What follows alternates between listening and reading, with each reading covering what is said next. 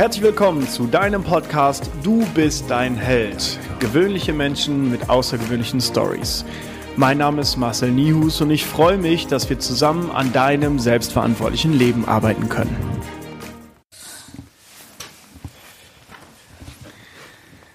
Es ist wieder soweit. Wir sitzen hier zusammen in der Fitness Lounge und nehmen einen neuen Podcast auf. Und heute sitze ich sehr erhaben auf meiner Podcast-Couch, denn ich habe einen Diplom-Ingenieur in Elektrotechnik vor mir sitzen.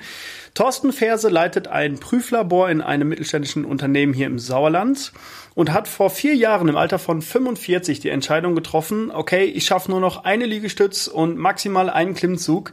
Ich brauche eine Veränderung. Thorsten ist Mitglied bei mir in der Fitness Lounge und nennt sich selber als Menschenfreund und Dranbleiber. Im Vorfeld haben wir schon etwas gesprochen und er hat gesagt, okay, äh, ich hatte keine Lust auf diese Midlife-Crisis und anstatt in ein Loch zu fallen, baue ich lieber eine Brücke drüber. Und er hat gerade schon eine Lebensweisheit rausgehauen, die wir eigentlich am Ende erst äh, rauspacken, rausholen sollten, weil sie einfach so cool ist. Und zwar, ein Nein ist dir gewiss, ein Jahr musst du dir erarbeiten. Lieber Thorsten, vielen Dank für deine Zeit. Schön, dass du da bist. Ja, danke schön für die Anmoderation. Also, du hast im Vorfeld gesagt, du bist ein bisschen aufgeregt, so kenne ich dich nicht, weil du normalerweise immer sehr gelassen und sehr reflektiert bist und jetzt bist du hier Teilnehmer im Podcast. Wichtig ist für mich doch erstmal eine ganz kleine Frage, warum bist du überhaupt auf diesem Planeten? Damit ich mein Leben genieße und leben kann. Der Weg ist das Ziel. Cool. Ja, dann äh, danke, dass du im Podcast warst. danke für die Teilnehmer. Also, du bist äh, Diplom-Ingenieur in Elektrotechnik und leitest ein Prüflabor. Erzähl mal, wie sieht dein Alltag aus? Was machst du da so? Letztendlich geht es bei mir darum, dass wir ähm, elektrische Produkte auf Sicherheit prüfen. Alles, was er halt in, in der Elektroinstallation nutzt, eine Abzeichdose muss sicher sein. Und dafür habe ich dann halt ein Abteilungsteam, und äh, mittlerweile ist meine Aufgabe, mehr das Team zu führen und fachlich letzten Endes ähm, diesen, den Back Background darzustellen und ähm, halt optimal die Abteilung zu leiten. Mhm. Das heißt, äh, dein Beruf ist weniger Elektrotechnik, mehr Menschen, ist das richtig? Mittlerweile kann man das so sagen, ja. Cool. Wie lange bist du in dem Job und was hat dich dazu gebracht, das zu lernen? Mittlerweile bin ich, ich sage mal gerne, ich bin jetzt zweimal zehn Jahre in dem Job. Es ist so lang, das sonst hört sich so groß an. Nee, weil ich die ersten zehn Jahre habe ich äh, mit einem Brutschrank und einem Oszilloskop selber angefangen, elektrische Produkte zu prüfen, mhm. Elektroniken zu prüfen. Nach zehn Jahren ist das Unternehmen dann halt leider verkauft worden und ich bin halt bei einem anderen Unternehmen angefangen, auf einer anderen Straßenseite, ähm, mit den Worten von meinem Geschäftsführer, ich ähm, wollte sie einfach mal kennenlernen. Ich weiß noch nicht, wofür es gut wird. Ähm, und da habe ich dann jetzt dann, nachdem ich zwei Jahre dort gearbeitet habe, die Möglichkeit bekommen, wieder ein Prüflabor zu übernehmen, was letztendlich mein Traumjob ist. Cool, mega gut. Wie kommt es dazu, dass du so einen Beruf gelernt hast? Also bei mir in der Schule war es so, ich konnte nichts außer Sport und Quatschen. Und wenn ich jetzt Elektrotechnik höre, dann kriege ich schon Gänsehaut, weil ich so, so eine Abneigung dagegen habe. Wieso lernt man so einen Beruf? Weil man früher einfach mal dem Elektriker über die Schulter geschaut hat, wie der so eine Abzweigdose auseinanderfrickelt und wieder neu zusammenfrickelt und irgendwie hat mich das interessiert. Und jedes elektrische Gerät, ob es jetzt ein alter Schallplattenspieler war oder sowas, der war nicht vor mir sicher. Äh, sobald der nicht mehr gut funktioniert, habe ich ihn aufgemacht, um zu meinen, den reparieren zu können, was in der Regel aber nicht geklappt hat. Heute sieht das wieder anders aus. Und äh, da war das Grundinteresse immer geweckt. Mhm. War das in deiner Kindheit schon so, dass du dann irgendwie mit Lego Technik, ich weiß nicht, ob es das vor 30 Jahren schon gab, äh, war das auch so, dass du dann so gesagt hast, okay, ich bastel furchtbar gerne mit irgendwelchen kleinen Sachen? Ja, die Richtung stimmt schon, ähm, aber so, so richtig rausgekommen ist es ähm, erst viel später. Ich, ich wusste als, als, äh, als Schüler, wusste ich, ich möchte irgendwann mal in einem, mit einem Kittel mit neuen technischen Sachen zu tun haben. Und mit 27 habe ich festgestellt, ups, ich mache genau das, was ich mir damals vorgestellt habe. Geil. Wann hast du angefangen mit der Lehre? Ist das so eine klassische, ist das ein klassischer Lehrberuf? Nee, ich habe ich hab Betriebselektriker gelernt ähm, bei Kostal, habe dann gemerkt, nee, das möchte ich nicht mein Leben lang machen, mhm. nachdem man die Altgesellen dann kennengelernt hat, wie diese sind. Keine schlechten Menschen, aber so wollte ich nicht werden. Ähm, habe dann festgestellt, dass mein privates Umfeld anfängt, ein Fachabitur zu machen, zu studieren. Und gesagt, ja, wenn die das können, dann kann ich das ja auch. Ich hatte noch kein, festen, noch kein festes Ziel in dem Moment. Mhm. Habe es einfach gemacht und habe dann für mich festgestellt im Studium, Ähm, da kam das CE-Zeichen raus für mhm. elektrische Produkte. Da möchtest du hin, das kann keiner. Da arbeitest du dich rein, dass du einer der Spezialisten bist, die das dann hinterher können. Mhm. Und somit habe ich angefangen, ähm, letztendlich meine Diplomarbeit daraufhin auszurichten und in die Richtung dann auch halt ähm, meine erste Jobsuche habe ich danach ausgelegt. Mhm. Gab es da so einen Impuls, wo du gemerkt hast, yo, das mache ich jetzt? Ähm, der Impuls an sich war nicht da, sondern immer das, was mich immer begleitet hat, ähm, ähm, wenn ich was anfange, dann, dann ziehe ich so gut wie möglich durch, mhm. so wie es Sinn macht. Und ähm, ich bleibe dann halt dran und führe das bis zu Ende durch. Ja. Und mache das ordentlich. Mega. Wie war so deine Studienzeit? Wo hast du studiert und, und wie sah das Leben aus? So ein typisches Studentenleben? Nein, ich ich habe in Hagen studiert, äh, bin Heimschläfer gewesen somit mhm. und äh, mein Studentenleben sah so aus, meine Eltern haben ein waren selbstständig äh, mit einem Malerbetrieb und an den Wochenenden hieß es dann immer Gerüst aufbauen, Gerüst abbauen und damit konnte ich mich finanziell natürlich gut über die Runden halten. Mhm. Klassische Maloche. Ja. Geil. Und was ist dann passiert? Dann hast du deinen ersten Job gehabt, über zehn Jahre? Dann hatte ich meinen ersten Job, ähm, habe letzten Endes äh, über einen Umweg ein Praktikum bei, bei Siemens für drei Monate in Erlangen dann habe ich in Schwerte drei Monate meinen allerersten Job in einem EMV-Prüfhaus gemacht. Was ist EMV? EMV, elektromagnetische Verträglichkeit, was okay. mit dem CE-Zeichen okay. letzten Endes auch direkt zu tun hat. Und ähm, habe dort aber festgestellt, dass der mir nichts beibringen kann und habe die Reißleine gezogen in der Probezeit. Und habe dann halt äh, über einen Bekannten einen ersten Job-Einstieg gefunden, wo ich dann halt äh, Elektro, Elektronikentwicklung mitmachen sollte, was aber nicht mein Steck, Steckenpferd war und habe dort die Chance bekommen, halt die Prüfung der Elektroniken zu übernehmen. Mhm. Das okay. habe ich mit Begeisterung dann halt aufgenommen, die Chance, die ich hatte, weil das auch ähm, genau mein Fevel ist. Mhm. Halt etwas nach einem Lastenheft zu kontrollieren, funktioniert es so, wie es soll und die, die Grenzparameter letztendlich festzustellen. Spannend. Also ich stelle mir den, äh, den Job relativ detailorientiert vor. Ja. Ähm, was für mich echt anstrengend wäre, vermutlich, weil Details ist bei mir ein bisschen schwieriger als bei dir anscheinend. Ähm, ich stelle mir das so vor, dass du da eine sehr hohe Konzentrationsfähigkeit in deinem Beruf brauchst. Ja. Wie ist das so, wenn du dann um 16, 17 Uhr von der Arbeit gehst? Bist du dann nicht völlig platt, wenn du den ganzen Tag dich so konzentrieren musstest? Ich äh, fange meistens um 16, 17 Uhr an zu arbeiten, weil dann die Mitarbeiter halt Feierabend machen. Ah, okay. Und dann mache ich die Sachen, wo ich mich konzentrieren muss. Mhm. Ah, okay. Optimal ist es, wenn man dann in so einem Flow drin ist und es spielerisch äh, einfach von der Hand geht und dann findet man leider oft kein Ende. Und äh, dann ja. ist man ja, undankbarerweise der Familie gegenüber halt später zu Hause. Ja. Aber ich versuchte halt einen gesunden Mix hinzukriegen. Wenn ich mal ein paar Tage halt pünktlicher zu Hause war, dann habe ich aber auch wieder einen erarbeitet, dass ich mal länger bleibe. Und ähm, ich versuche aber schon immer vor 7 Uhr Feierabend zu kriegen. Cool. Wann fängst du morgens an? Ähm, so halb acht. Okay, also langer Tag dann auch, ne? Cool. Ähm, jetzt geht es ja um Selbstverantwortung. Und du sitzt jetzt hier vor mir mit äh, 49, hast du mir gerade gesagt top in Schuss und vor allen Dingen bist du sehr selbstreflektiert. Ich habe jetzt Menschen, ich meine das sehr respektvoll, in deinem Alter kennengelernt, die den ganzen Tag über ihren Job meckern, wo alles scheiße ist, wo es von morgens bis abends nur schlechte Dinge, äh, wo nur schlechte Dinge passieren. Wie kam es dazu, dass du gesagt hast, nee, diese schlechten Dinge, die blende ich einfach mal aus oder nehme sie anders an und so dass du jetzt so reflektiert mit vielen Weiterbildungen, viel Podcast hören und so weiter neben mir sitzt? Ähm ich, ich nenne mich immer Problemlöser. Also wenn einer zu mir hinkommt und sagt, Thorsten, ich habe da ein Problem, ähm, dann sehe ich das Problem meistens nicht, sondern ich sehe gleich äh, eine, zwei oder drei Lösungen, wie man das Problem jetzt nicht mehr hat. Mhm. Das Problem gibt es sicherlich, das ist dann ja nicht weg. Aber wie kann ich halt, wenn ich vor einer Wand stehe, wie kann ich die Wand überwinden? Entweder links oder rechts, äh, oben drüber oder vielleicht einen Tunnel bauen. Mhm. Ich, ich sehe dieses Problem nicht in der Regel, sondern ich sehe immer sofort eine Lösung. Und das das zeichnet mich so ein bisschen aus in dem, was ich halt tue, ähm, dass ich da halt sehr gut geworden bin drin. Mhm. Weil einfach meine Denkstruktur genauso ist. Was passiert, wenn ein Mitarbeiter mit einem vermeintlichen Problem zu dir kommt? Also du hast ein Team, wie groß ist das Team? Sechs Leute. Sechs Leute, da wird es ja schon mal passieren, dass irgendwann ein Mitarbeiter ankommt und sagt, Thorsten, äh, ich habe hier ein Problem.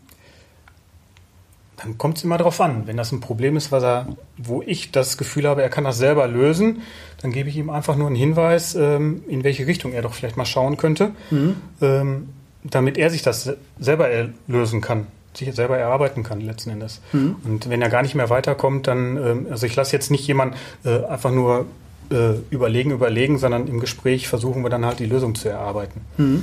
Aber in der Regel habe ich schon gleich eine mögliche Lösung im Kopf. Ob das die erste, erstbeste ist, das weiß ich nie. Mhm. Ähm, und da sprechen wir dann auch in der Regel offen drüber, nachdem wir im Dialog das äh, so ein bisschen uns ausgetauscht haben. Und dann finden wir in der Regel eine Lösung zusammen. Ja. Was hältst du von der Theorie, dass man Kinder und Mitarbeiter möglichst zur Selbstständigkeit erziehen muss, damit sie A von alleine laufen können und B das System, welches System auch immer, optimal unterstützen? Ja, nur so kann es funktionieren. Weil ich, wenn, wenn ich ähm, äh, gerade bei Kindern, das machen wir eben tagtäglich ja letzten mhm. Endes, äh, ich habe zwei Kinder, dass wir die zur Selbstständigkeit erziehen. Äh, und im Berufsleben geht es ja nicht darum, den, den Chef zu beschäftigen mit der Abteilung, sondern der Chef soll seine Abteilung dahin bringen, dass die Leute eigenständig klarkommen. Und da, wo es mal Rücksprachen äh, ähm, gibt, dass man da halt als Partner, als, als Coach dann auch äh, dem gegenübersteht. Mhm. Finde ich furchtbar cool, dass du das sagst, weil ich habe viel mit Geschäftsführern zu tun und ganz viele Geschäftsführer, auch hier im Sauerland oder gerade im Sauerland, die vielleicht die Firma mit aufgebaut haben, irgendwann früh, mit frühen Jahren übernommen haben, so in deinem Alter plus vielleicht fünf oder zehn Jahre, äh, ist meine Erfahrung, gehen da sehr häufig sehr patriarchisch dran. Das heißt, jede Entscheidung muss über meinen Schreibtisch, egal ob äh, die Putzfrau jetzt einen neuen Wischmopp kauft oder, oder der neue Bleistift in der Abteilung fehlt. Ähm, das, äh, was, was hältst du von dieser Einstellung? Glaubst du, dass das im Mittelstand noch Konsistenz hat, auch langfristig? Ähm, nee, mit Sicherheit nicht, weil letzten Endes äh, die Firma würde ja nur so lange funktionieren, wie es diese Person gibt. Mhm. Und wenn es die Person auf einmal nicht mehr gibt, dann hat die Firma ein Riesenproblem. Und äh, letzten Endes, es ist so, äh, natürlich ist jeder Mitarbeiter ersetzbar. Auch bin ich bin ersetzbar. Wenn ich mhm. nicht mehr in einem Unternehmen wäre, äh, dann äh, wird es auch weiter funktionieren. Und das aber, weil halt das Team an sich ja funktioniert. Mhm. Das, deswegen geht die Firma jetzt nicht irgendwo einen Bach runter, nur weil halt äh, eine Nase irgendwo fehlt. Und so müsste sich letzten Endes ein Geschäftsführer ja auch dahinstellen ähm, dass er letzten Endes ähm, seine Leute im Verantwortungsbereich natürlich äh, äh, machen lässt. Und dafür gehört es natürlich, dass sich halt äh, verantwortliche Personen im Unternehmen halt beweisen müssen dem Geschäftsführer gegenüber. Da, der hat natürlich nichts davon, wenn er da eine, eine Plinse sitzen hat, die äh, danach Däumchen dreht, wenn er mhm. alles selber machen dürfte, sondern der dann auch funktioniert. Aber die Geschäftsführer sollten natürlich ähm, auch äh, einzelnen Führungskräften eine Chance geben. Ja. Und die muss man sich sicherlich erarbeiten, gar keine Frage. Ja. Ähm, aber wenn das äh, einmal da ist, dann ähm, muss die Chance zur Selbstständigkeit auch äh, übergeben werden. Finde ich cool, dass du das so siehst. Es gibt ein schönes Buch von Stefan Mehrath, Wie werde ich ein erfolgreicher Unternehmer? Und er spricht klar die Geschäftsführer und Unternehmer an, die im Unternehmen manchmal noch operativ tätig sind. Das heißt, da gibt es wirklich Geschäftsführer, die machen jede Entscheidung, die helfen im Tagesgeschäft mit, wie das auch manchmal so mhm. läuft und fragen sich dann, warum sie nach 80 Stunden irgendwie müde am Wochenende sind. Und er sagt, ähm, eine Hauptaufgabe des Unternehmers sollte sein, dass er seinem Nachfolger den Platz ebnet. Das heißt, er hat die Aufgabe, sich entbehrlich im Unternehmen zu machen. Ja. Weil wenn er das schafft und das System alleine funktioniert, erst dann kann das Unternehmen wieder richtig wachsen, weil dann könnte strategisch neuer Input kommen. Ja, genau. Sehe ich genauso. Cool. Passt. Schön. Schön, dass ich das mit 31 auch schon so sehe. Bin ich sehr froh drüber. Cool. Okay. Jetzt hast du mir eine coole Geschichte erzählt. Und zwar, du wolltest lieber eine Brücke bauen, anstatt durch ein Midlife-Crisis-Loch zu gehen. Ich glaube vor allen Dingen die, ich sag mal so, die 35, 40-Jährigen, die jetzt hier zuhören, die haben vielleicht schon mal was von der Midlife-Crisis gehört. So ein gängiges Modell.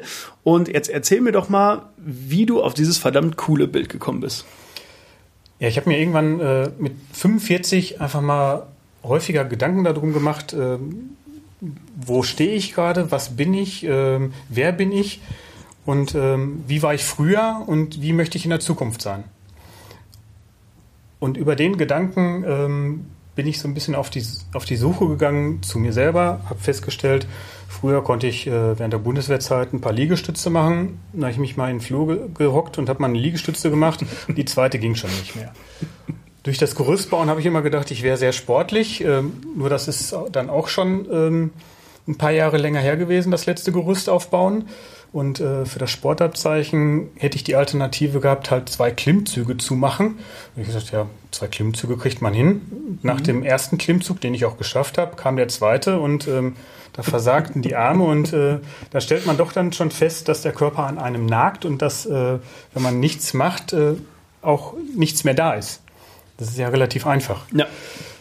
Und äh, über einen ähm, Zufall habe ich dann angefangen, Podcasts äh, entsprechend zu finden und habe dann bewusst nach einem Sport-Podcast gesucht, habe dann halt Mark Maslow gefunden, ist ein, ist ein Kunstname letzten Endes und ähm, habe da erstmal ein Vierteljahr die ganzen Podcasts, die der schon halt seit einem Jahr laufen hatte, äh, mir angehört und habe daraus für mich letzten Endes mein, mein Learning gezogen. So, du musst ähm, Krafttraining machen, nicht Krafttraining in Richtung Bodybuilding, wobei es, äh, ich sage jetzt mal, natürlich hat es mit Bodybuilding zu tun. Mhm. Ähm, er hat da so ein schönes, schönes Buch, äh, ähm, Looking Good Naked, also mhm. nackt gut aussehen. Stell dich vor einen Spiegel. Der Patrick Heitzmann, der sagt das genauso. Ja. Guck, stell dich vor einen Spiegel und äh, beweg dich und was wabbelt und dir nicht gefällt, das ist etwas, womit du dich beschäftigen solltest. Und das sind alles so, so Dinge, die mir gut gefallen haben und wo ich dann halt für mich entschieden habe, so jetzt ähm, ein Fitnessstudio wollte ich nicht, da hatte ich ähm, schlechte Erfahrungen mitgemacht in ein klassisches und habe dann halt mir ein Home Gym aufgebaut, eine Langhantel gekauft, ein paar Gewichte gekauft und habe dann angefangen äh, mit so sechs Grundübungen, die so als äh, Big Six gehandelt werden, äh, die nach Erklärungen aus Büchern und äh, den Podcasts habe ich die dann halt versucht mir zu erarbeiten, so gut wie möglich und habe dann halt äh, angefangen halt zu Hause zu trainieren, zweimal die Woche. Mhm. Und äh, ich bin so der, der 20-Minuten-Sportler. Ich habe am Wochenende die ganzen Jahre immer halt äh, 20 Minuten Fahrrad fahren, 20 Minuten joggen. Und wenn ich mal 20 Minuten dran war, dann ist auch mal eine halbe Stunde geworden. Und bei dem Krafttraining genau das Gleiche. Wenn ich einmal drin war, dann sind es auch mal halt 40 Minuten geworden. Aber immer so, ich muss da nicht drei Stunden was machen. So, so bin ich halt nicht. Mhm. Ja, und das habe ich halt zwei Jahre lang durchgezogen ähm, und habe für mich dann festgestellt, ähm, dass aus dem Ganzen, was, was ich eigentlich nur auf den Körper fixiert hatte, so ich möchte wieder fitter werden, ähm, kräftiger werden, ähm, dass man daraus auch halt äh, viel mehr anderes noch lernt, nämlich sich sehr viel über sich selber lernt. Mhm. Und ähm, das war dann halt äh, der, der nächste Schritt, dass ich dann auch gesucht habe, so auch die Richtung, die, die Psyche besser zu verstehen. Wie, mhm. wie denken wir, warum sind wir so, ähm, warum denken wir über das eine oder andere entsprechend und hinterfragt das auch teilweise. Ähm, das heißt, wenn ich mich irgendwo für entschieden habe, dann kann es durchaus sein, dass ich das nochmal hinterfrage, ob das jetzt die, die beste Lösung war oder nicht. Mhm. Nicht, dass ich wie eine Fahne im Wind bin, aber man darf nochmal reflektieren. Mhm. Das ist unheimlich cool. wichtig, um halt letzten Endes da auch ähm, sich weiterzuentwickeln. Mega, finde ich cool. Du hast gerade was von Tobi Beck gesagt, du bist dann irgendwann auf Tobi Beck gestoßen. Genau. Tobi Welchen Beck. Impact hatte er so auf dein Mindset, auf deine Einstellung Sachen oder Dingen gegenüber?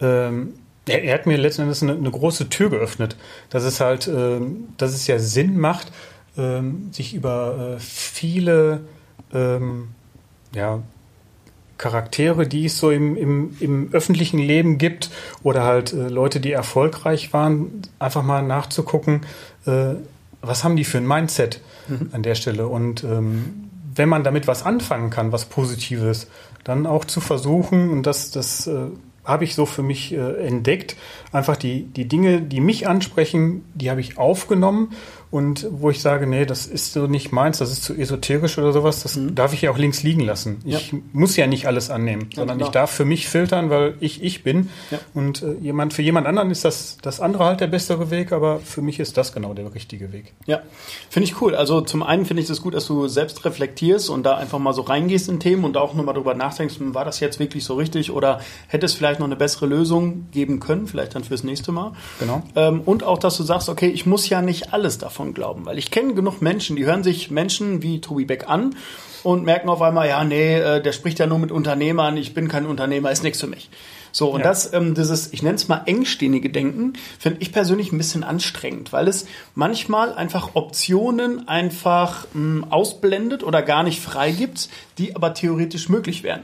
So zum Beispiel, es gibt ja auch Menschen, die gehen zum Physiotherapeuten oder zum Osteopathen, jetzt in unserem mhm. Bereich Schmerzreduktion.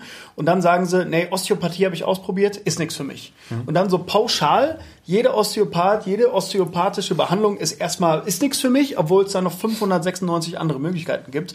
Und das finde ich äh, wichtig, dass man so offen bleibt für solche Dinge. Also ähm, dazu kann ich das eine sagen, was mir dazu einfällt. Es kommt immer auf den Gegenüber an. Weil ich kann einen, mit einem Osteopathen, der menschlich auf meiner Wellenlänge ist, mit dem ich menschlich gut klarkomme, das kann der, der beste Erfolg sein. Ja. Es kann aber auch einen, einen geben, der für einen anderen Menschen der beste ist, aber für mich gerade überhaupt gar nicht zutrifft. Ja. Ähm, und das habe ich halt letzten Endes in, in allen gesundheitlichen Ebenen. Äh, wenn, ich habe meinen Hausarzt gewechselt, weil ich irgendwann festgestellt habe, zu dem kann ich hingehen. Ähm, ja, ich bin, ich fühle mich krank, ich brauche drei, muss drei Tage krankgeschrieben werden. Ähm, ja, mache ich fertig und dann ist gut. Ähm, da kam ich sehr lange mit gut klar und habe dann irgendwann für mich festgestellt, ich wollte mal meine Blutwerte wissen, Vitamin D-Spiegel. Nee, Vitamin D messen wir jetzt nicht, äh, wir haben September, das macht keinen Sinn.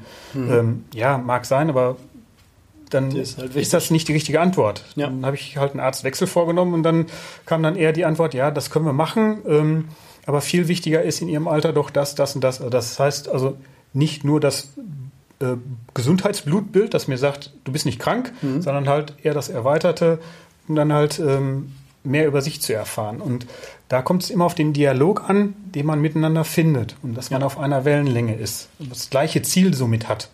Ja. Und das ist unheimlich wichtig. Das habe ich aber, ob das Ernährung ist oder ob das halt hier im Fitnessbereich ist, überall. Ja, Menschen gehen ja in der Regel immer zu Menschen. Und wenn wir so die Einstellungen teilen und uns ein, das Gefühl haben, wir könnten von diesem Menschen was annehmen, dann nehmen wir es natürlich lieber an. Wenn der Mensch irgendwie im inneren Status viel weiter unten ist als wir, obwohl er oben stehen sollte, wie zum Beispiel jetzt im, im Verhältnis Mitarbeiter-Chef, mhm. gibt so ein klassisches Bild, wenn der, äh, der Abteilungsleiter, der Chef in dieser Abteilung, wenn der jetzt vom Status sehr niedrig ist, weil er übergewichtig ist, raucht, weil er nie das einhält, was er ähm, eigentlich sagt oder irgendwie so. Das reduziert sehr, sehr stark den Status dieses Menschen. Mhm. Und dann passiert es auch schon mal, dass der Mitarbeiter sagt, hm, mit dem kann ich mich nicht identifizieren und ist entweder unmotiviert oder hat das Gefühl, okay, sein Posten könnte ich lieber machen und die 30.000 im Jahr, die der mehr verdient, die äh, könnte ich auch lieber haben. Ja. Und das ist äh, bei, ich glaube, bei Osteopathen oder bei Ärzten ganz genauso. Ja, genau. Das findest du auch in jeder Industrie. Ja, schon, ne? Das, ja, du bist am längsten hier, du machst jetzt mal hier diese Führungsrolle. Ja, so, genau. Ohne Ausbildung braucht man ja nicht. Führungskraft kann man ja einfach. Ja, spannend, sehr, sehr cool. Äh, jetzt bist du 49. Was sind deine Ziele in den nächsten Jahren? Meine Ziele in den nächsten Jahren. Ähm, weiter am Ball bleiben, das, was ich jetzt gerade mache. Mhm. Ähm, ansonsten besondere Ziele. Ich habe ich hab vom, vom beruflichen bin ich da, wo ich sein möchte. Mega. Ich weiß, dass ich äh, das gerne die nächsten Jahre weitermache. Ob ich das bis zu meiner Rente zu Ende mache, weiß ich nicht. Ja. Das ähm, entscheide ich nicht. Die nächsten fünf Jahre alle Male. Ähm, danach vielleicht nochmal fünf Jahre alle Male und ähm, Dann mal vielleicht mal irgendwas anderes. Keine Ahnung. Ja. Im gleichen Unternehmen denke ich mal, weil ich fühle mich da sau wohl und ähm, das passt soweit gut. Ja, mega gut. Äh, wann hast du so gemerkt, okay, es gibt noch mehr als ganz einfaches problemorientiertes Denken. War das schon ähm, vor, bevor du 45, äh, mit diesen 45 Jahren deine Erkenntnis hattest? Oder ähm, also gab es da irgendwie so einen Moment oder irgendwie so? Ich habe ich hab das früher alles sehr intuitiv gemacht und habe dann jetzt äh, für mich aber festgestellt, ähm, äh, dass es da auch äh, vernünftige Erklärungen zu gibt. Warum das Warum fehlte mir immer. Ich habe einfach mhm. immer nur gehandelt und gemacht und das Gefühl gehabt, in der Regel auf dem richtigen Pfad zu sein. Und ähm, kann mir jetzt mittlerweile das eine oder andere viel besser erklären. Ähm, das, das brauche ich für meine, für meine äh, Zweitätigkeit quasi. Ich mache nicht nur die Abteilung, sondern ich mache auch Normungsarbeiten, wo ich halt mit vielen, äh, ich sage jetzt mal, wildfremden Menschen zusammensitze äh, in Gruppen und wir müssen uns was zusammen erarbeiten und ähm, da muss ich auf die einzelnen Leute eingehen und ich muss deren Bedürfnisse verstehen, äh, um dann halt ein gemeinsames Ziel mit denen zusammen zu erarbeiten. Mhm. Und erst wenn ich mich auf die Menschen ja einlasse, dann kann ich auch äh, effektiv äh, womöglich ein eigenes Ziel, äh, ich sage es mal, eher in das Zentrum rücken, ja. was es da gibt. Ohne dass ich halt äh, jemanden überzeugen muss, sondern dass ich halt einfach, äh, ich sage es mal, dass man miteinander im Dialog durch Erklärung, durch, durch äh, äh, bessere Darstellung halt letzten Endes äh, ein besseres Ergebnis bekommen kann. Ja, finde ich cool, dass du dich dann in diese Person hineinversetzen möchtest vielleicht. Also, dass du zumindest die Idee so verstehst. Gut es geht. Ja, man kann ja. nie hinter jemanden, äh, sich in jemanden genau reinversetzen. Man kann nur versuchen zu verstehen, warum er das eine oder andere möchte. Und ähm, wenn man das Warum kennt, dann äh, kann man auch viel besser äh, den, den Blick nach vorne richten zu dem gemeinsamen ja. Ziel, was man das, das womöglich hat. Ja, sehr, sehr starke Führungskompetenz, finde ich da übrigens. Kennst du dieses Schaubild, wo äh, vier Leute um einen Tisch herum sitzen? In der Mitte steht eine Vase, daneben eine Kerze. Kennst du das Bild nein, zufällig? Nein. Stell dir vor, auf dem Tisch steht eine Vase mit irgendwie Blümchen drin und daneben aus unserer Perspektive, wir gucken jetzt drauf, rechts daneben steht eine Kerze. Ja. So, das heißt, aus unserer Perspektive, wenn jetzt jemand von oben drauf guckt, sagt ja, du Thorsten, äh, wo steht denn die Kerze? Sagst du, ja, rechts neben der Vase. Mhm. Dann gehen wir mal auf die andere Seite, genau gegenüber, und dann sagt er, bist du bescheuert? Die Kerze steht links neben der Vase. Und dann fragen wir den auf der anderen Seite und der sagt, ja, nee, die Kerze steht doch vor der Vase. Und der vierte sagt so, äh, welche Kerze? So, ja. und das finde ich halt ein ganz spannendes Bild. Ich habe es von Frank Dunker und er ähm, hat es ganz gut erklärt, weil wenn ich als Führungskraft oder als Mensch grundsätzlich mal auf die andere Seite des Tisches gehe und die Perspektive des anderen mit seiner Vergangenheit, mit allen Geschichten, die er schon erlebt hat, mhm. warum diese Person so handelt, dann können wir ein besseres Zusammensein entwickeln. Es gibt nun mal, äh, ich bin nun mal Führungskraft und da gibt es nun mal auch Leute äh, oder Entscheidungen, die ich noch nicht nachvollziehen kann. Mhm. Und deswegen ist es mir dann wichtig zu fragen, sag mal, warum hast du so entschieden? Weil wenn ich auf die andere Seite des Tisches gehe und verstehe, ah, okay, in diesem Moment wollte er möglichst schnell oder was auch immer, mhm. ähm, dann ist es für beide irgendwie ein besseres Zusammensein. Ja, das ist genau äh, hinterher dann äh, Konsens in meinen Normungsarbeiten dann geht es nämlich darum, auf dem Tisch steht eine Vase neben einer Kerze. Mhm. Und das ist der Blick von allen gleich. Ja, spannend, stimmt, ja. Krass, voll gut. Ja, guck mal. So läuft das. So, jetzt hast du im Vorfeld schon äh, zwei wichtige, noch wichtigere Fragen von mir bekommen. Äh, die erste, angenommen, du bist 99 Jahre alt und deine potenziellen Enkel sitzen vor dir und du sollst ihnen eine Geschichte erzählen. Welche wäre das?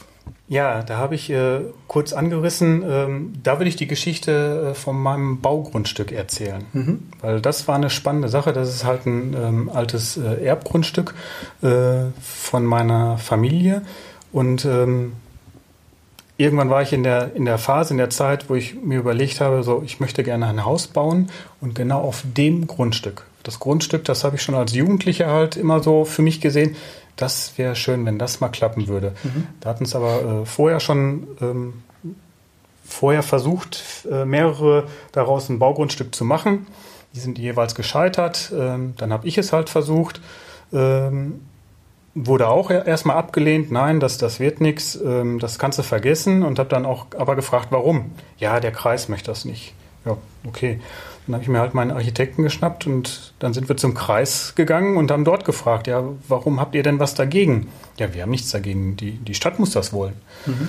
Und äh, so ging ähm, einmal Ping, einmal Pong und ähm, danach habe ich dann halt mit dem Bewusstsein, okay, ich gebe jetzt einen Bauantrag ab, die reichen es zum Kreis hin und der Kreis sagt ja schon, schon mal nicht nein, mhm. weil wir abgestimmt haben, wie das ausschauen sollte.